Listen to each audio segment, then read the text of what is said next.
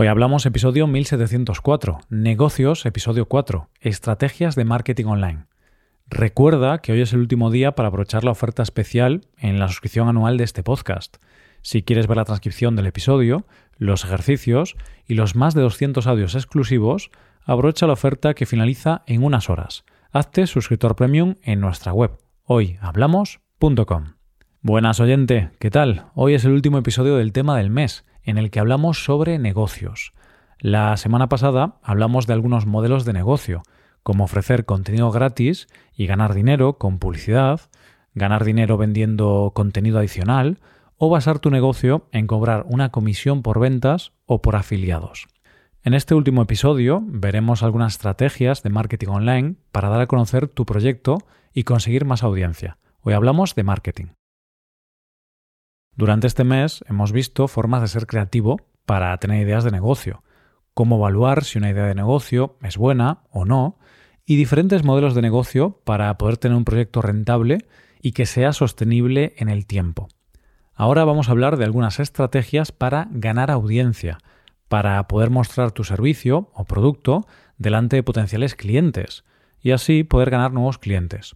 Antes de hablar de estrategias en concreto, es importante tener en cuenta que las estrategias de marketing funcionan cuando hay un producto o servicio decente detrás. Es decir, una buena campaña de marketing te sirve para lograr alcance, sirve para aumentar la visibilidad de tu proyecto, pero esto no significa que vayas a vender tu producto como churros, no significa que vayas a vender mucho, porque si lo que ofreces no es de buena calidad o no se ajusta a las necesidades o expectativas del mercado, tu producto no va a convertir y todo el dinero y esfuerzo que has dedicado al marketing no servirá de nada, porque tu conversión será muy baja. Entonces es muy importante saber que nuestro proyecto tiene las características adecuadas para gustar y para convencer a los clientes. Por eso, si tu negocio es muy nuevo y todavía no tienes muchos clientes, al principio es mejor tener un producto mínimo viable, que es un término del que hablamos en episodios anteriores, e invertir una cantidad pequeña de dinero en publicidad para ver si el producto gusta al mercado. O sea, es sentido común. Por ejemplo, si estás empezando a hacer un podcast, no inviertas miles de euros en publicidad cuando aún no tienes ni un oyente, ni sabes si a la gente le gusta lo que haces. Invierte poco a poco y vete recabando el feedback de la gente y luego vas viendo si lo que haces gusta y tiene cabida en el mercado. Bueno, una vez aclarado esto, hay dos términos clave cuando hacemos campañas de marketing que son alcance y conversión. El alcance o la audiencia es la cantidad de gente que va a ver nuestros anuncios o nuestras campañas publicitarias. Por otro lado, la conversión es el porcentaje de gente que acabará comprando nuestros productos. Esto es importante porque el marketing nos permite mostrar nuestro producto a una audiencia. Eso es el alcance. Y luego, si funciona o no, nuestra campaña de marketing dependerá de la conversión. Por ejemplo, si yo hago un anuncio de este podcast en Spotify con el objetivo de ganar nuevos oyentes, quizá ese anuncio lo escuchen mil personas y quizá de esas mil personas, diez se conviertan en oyentes del podcast. Eso significa que el alcance fue de mil y la conversión del 1%. Luego hay muchas más métricas detalladas y depende de cada plataforma concreta, pero bueno, no vamos a entrar en eso. Esta es la idea general. Quiero comenzar hablándote de la estrategia de marketing que mejor conozco, porque es la que usamos en Hoy Hablamos, y esa es la creación de contenido. En inglés también se conoce como inbound marketing. Hoy en día ya no es ninguna novedad y es algo que prácticamente todo el mundo hace. Aunque hace años era muy novedosa e incluso al principio muchas empresas no entendían qué sentido tenía invertir dinero en crear contenido gratuito, ya que eso no iba a generar ingresos. O si hacían contenido, realmente solo hacían anuncios y contenido promocional, pero no eran capaces de hacer contenido que simplemente fuese útil para su audiencia. La estrategia es sencilla consiste en crear contenido de forma gratuita, distribuir ese contenido por diferentes plataformas como las redes sociales, YouTube, podcast, etc., y construir una audiencia en esas plataformas. Después, con el paso del tiempo, si tu contenido es bueno y gusta, tendrás una audiencia. Esa audiencia confiará en ti, en tu marca, y después le podrás vender tus servicios o productos. Si la estrategia ha salido bien, en el futuro una parte de la audiencia se convertirá en tu clientela. Entonces, ¿es esta la estrategia definitiva porque todo suena maravilloso. bueno, la realidad es que crear contenido de calidad es difícil. No es algo que pueda hacer todo el mundo, es muy demandante a nivel de tiempo, dinero y esfuerzo, e incluso, aunque logres crear buen contenido, cada vez hay más competencia y es complicado destacar. ¿Significa esto que no merece la pena hacerlo? Claro que no. Simplemente es algo que cada persona tiene que analizar para su negocio y ver cómo lo puede implementar. Yo, obviamente, soy un gran fan de esta técnica y siempre se la recomiendo a todo el mundo, pero tiene estas desventajas que te comento. Así que, si quieres implementar esta estrategia, piensa en qué contenido de calidad puedes proporcionar a tu audiencia y compártelo en Internet. Por supuesto, lo típico es publicar contenido en redes sociales, pero puedes ser creativo y pensar más allá. Quizá tienes una empresa que vende neveras y hacer contenido en redes no lo ves tan útil. Pero oye, a lo mejor puedes publicar manuales de instrucciones sobre neveras, hacer comparativas, crear algún tipo de herramienta que permita comparar neveras. Hay muchas opciones, solamente hay que darle al coco. Pasamos ahora a otra estrategia de marketing. Hablamos del email marketing utilizar el correo electrónico como una forma de atraer a clientes. Realmente esta es una variante de lo anterior, porque al fin y al cabo muchas veces el email marketing consiste en escribir una newsletter con un contenido realmente bueno e interesante que haga que la gente reciba con alegría y entusiasmo tus correos en su bandeja de entrada. Yo estoy suscrito a varias newsletters de diferentes temas como salud o negocios.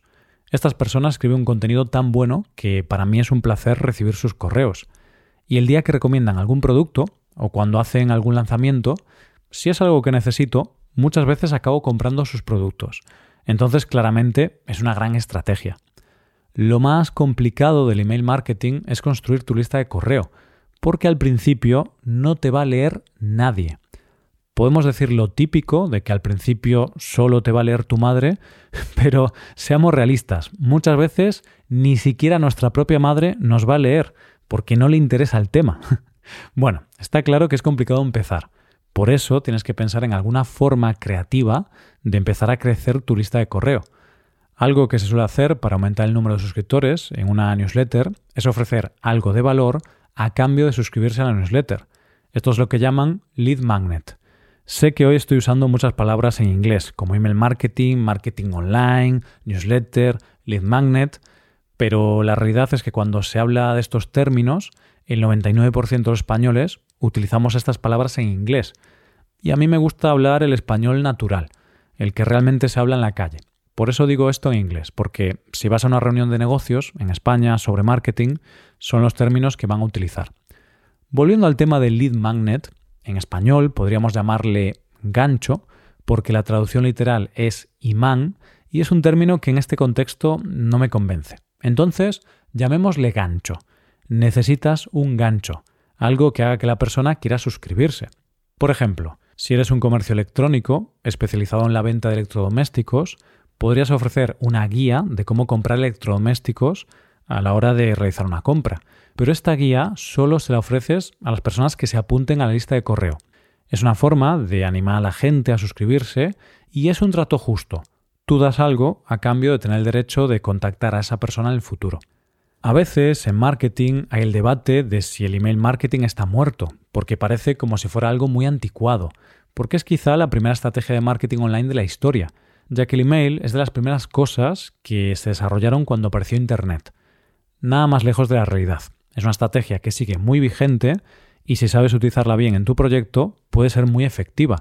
De hecho, piensa en tu propia experiencia. ¿Cuántas veces al día ves el email? ¿Qué atención prestas a tus emails comparado con cualquier otro contenido en Internet? Yo creo que el email es de las cosas a las que prestamos más atención en Internet, sobre todo ahora que vivimos en un entorno saturado de contenido y de publicidad. ¿Cómo puedes empezar esta estrategia?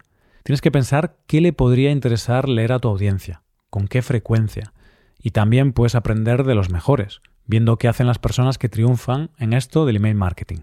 Yo todavía estoy pensando qué podría ofrecer a la audiencia de hoy hablamos a través del email, porque todavía no tenemos una estrategia definida. Oyente, si hay algo que te gustaría recibir por correo relacionado con tu aprendizaje del español, soy todo oídos. Puedes dejar un comentario con tu sugerencia en nuestra web. Y para acabar las estrategias centradas principalmente en el contenido, terminamos hablando del SEO, que son unas siglas que hacen referencia a Search Engine Optimization, que explicado de forma sencilla significa aparecer primero o en las primeras posiciones en los buscadores como Google o Bing. Por ejemplo, si buscas en Google podcast para aprender español y nuestra web, hoyhablamos.com, aparece en la primera posición, eso significa que tenemos una buena estrategia de SEO, porque la gente que busque ese término en Google encontrará nuestra web y podrá conocer el podcast. Creo que esta es una de las estrategias que parecen más fáciles desde fuera, pero la realidad es que es muy difícil aparecer en las primeras posiciones de Google o de cualquier otro buscador. Es posible, pero requiere mucho trabajo, ya que hay literalmente miles de webs con las que vas a tener que competir en casi cualquier búsqueda. También depende del término o de la palabra clave. Por ejemplo, es más fácil aparecer en primer lugar cuando la gente busca las palabras clave podcast para aprender español que cuando buscan aprender español. ¿Te imaginas por qué? Pues porque hay más competencia. Generalmente, cuanto más general y popular es un término, más competencia hay en los buscadores, por lo que es todavía más difícil aparecer en primer lugar. Hay diferentes técnicas de SEO que se utilizan para poder posicionar una web. No vamos a entrar en este tema porque es muy amplio, pero bueno, en mi opinión hay dos claves fundamentales. Hacer un contenido original, único y de gran calidad, y por otro lado, conseguir que otras webs mencionen tu contenido, conseguir que pongan un enlace de tu web en la suya. Por ejemplo, si ahora una importante web de educación hace un artículo hablando de los mejores podcasts para aprender español y pone un enlace a la web de hoy hablamos, eso será muy positivo para nuestra estrategia de SEO. Que te mencionen otras webs puede ocurrir de forma natural, por el boca a boca, que la gente poco a poco vaya conociendo tu proyecto y como es un recurso útil, lo mencionan, pero realmente muchas veces hay que realizar diferentes estrategias de relaciones públicas para conseguir esos enlaces, como crear relaciones con gente importante de tu sector y conseguir que te mencionen en su web. Pero bueno, si te interesa el tema, te invito a buscar en Internet técnicas concretas de SEO, porque hay un montón de ellas.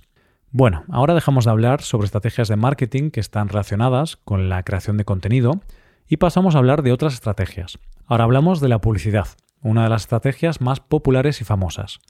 Recuerdas que la semana pasada hablábamos del modelo de negocio que consistía en ofrecer contenido, una aplicación gratuita, pero ingresando dinero vendiendo espacio publicitario. Bien, pues esta estrategia de marketing consiste en comprar ese espacio publicitario y anunciar tu producto o servicio. Hoy en día hay un montón de sitios donde puedes poner anuncios, y lo mejor de todo es que puedes tener un presupuesto reducido. En el pasado, si querías poner un anuncio, tenías que contactar con un periódico, una revista, una radio, y sus precios siempre son altos porque son medios con mucha audiencia.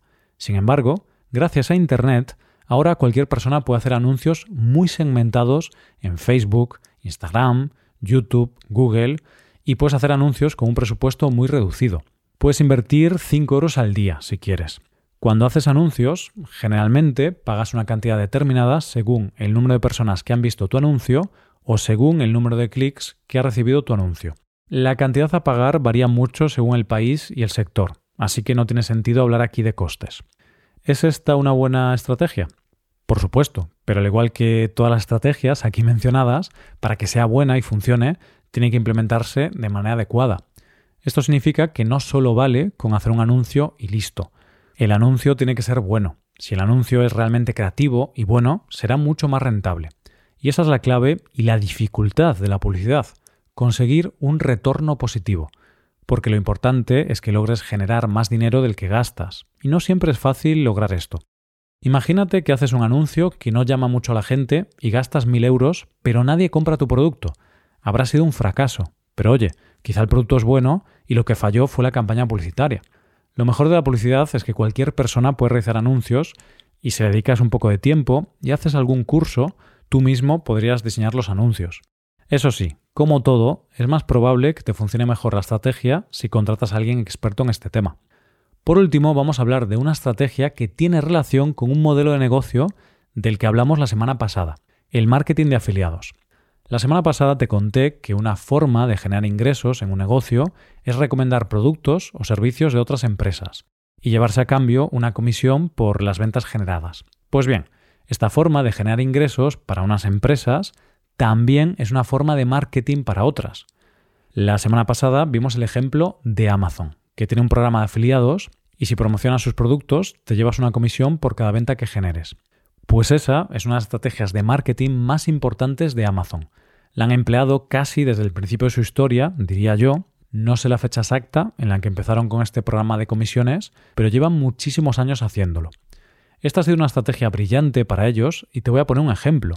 Ahora, si tú buscas en Google cosas como mejores aspiradoras, mejores lavadoras, mejores libros para aprender español, o sea, cuando estás pensando en comprar algo y quieres ver qué recomiendan en Internet, prácticamente todos los resultados que vas a encontrar en Google son webs donde comparan distintos productos que se venden en Amazon. Y casi siempre ponen el enlace para comprarlo en la web de Amazon y no en otro sitio. ¿Por qué? Es porque les encanta Amazon. Puede ser que les encante, pero la principal razón es porque esas webs se llevan una jugosa comisión cada vez que una persona compra un producto a través de ese enlace. Entonces les interesa poner la información de cómo comprar el producto en Amazon y no en otras webs.